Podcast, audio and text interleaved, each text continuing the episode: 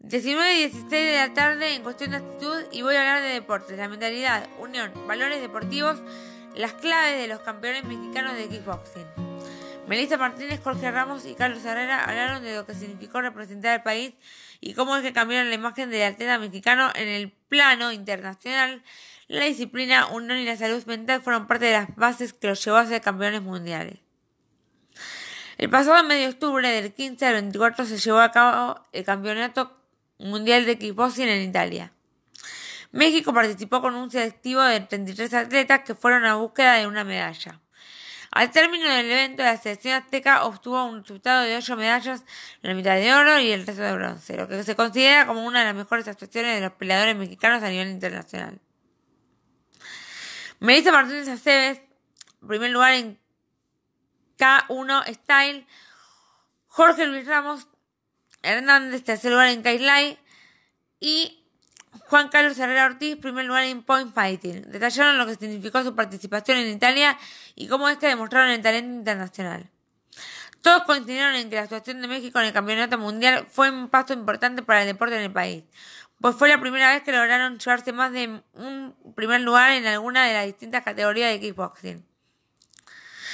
Aparte del desempeño deportivo, la preparación física que tuvieron durante meses, el apoyo de Federación Nacional de Kickboxing de México, FENAKIB, y de la Asociación Mundial de Organizaciones de Kickboxing, WACO México, apuntaron que su éxito se debió a dos bases fundamentales, la unión como equipo y el trabajo mental. Cada participante asumió diferentes roles para cuidar y apoyar a los suyos, a los más jóvenes los alentaron a dar lo mejor de sí y a los más experimentados se les calmó para no perder la paciencia para no conseguir el triunfo. Para Carlos Herrera, la definición de familia dentro del lado de representativo giró en torno a las aportaciones que dieron. A pesar de que no todos ganaron, siempre hubo un apoyo constante y los gritos de México, vamos México, no cesaron. Con cuatro años de del reconocimiento por parte de la Comisión Nacional de Cultura y Física del Deporte, CONADE, para los campeones mundiales, su experiencia en Italia fue el escenario adecuado para demostrar el potencial de los guerreros mexicanos.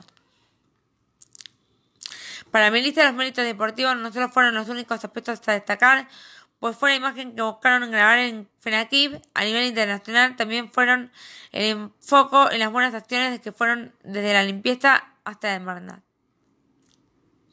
Se enfrentaron a las imágenes negativas que tiene del mexicano, pero una vez que se deslizaron, subieron al tatami o al ring para compartir y buscaron dejar en alto lo que significa ser un peleador tricolor, siempre del respeto del competidor, los atletas y los demás países.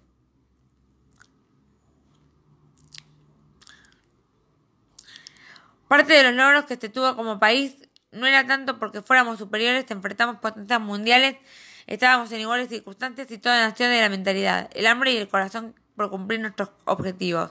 Fue colectivo, se contagió esta mentalidad de campeones, apuntó Melissa. La psicología no es decir, ya le voy a contar todos mis problemas de mi vida, no es eso. Te ayuda a englobar todos los sentimientos, esas frustraciones que puedes tener, a los miedos para el momento de la pelea o que no te afecten, contó Herrera Ortiz.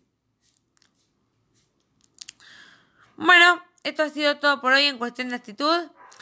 Y me gustaría que me digan si les gustó el capítulo y que lo comenten en las reseñas de YouTube. Un beso y nos vemos en el próximo capítulo. Muchas gracias.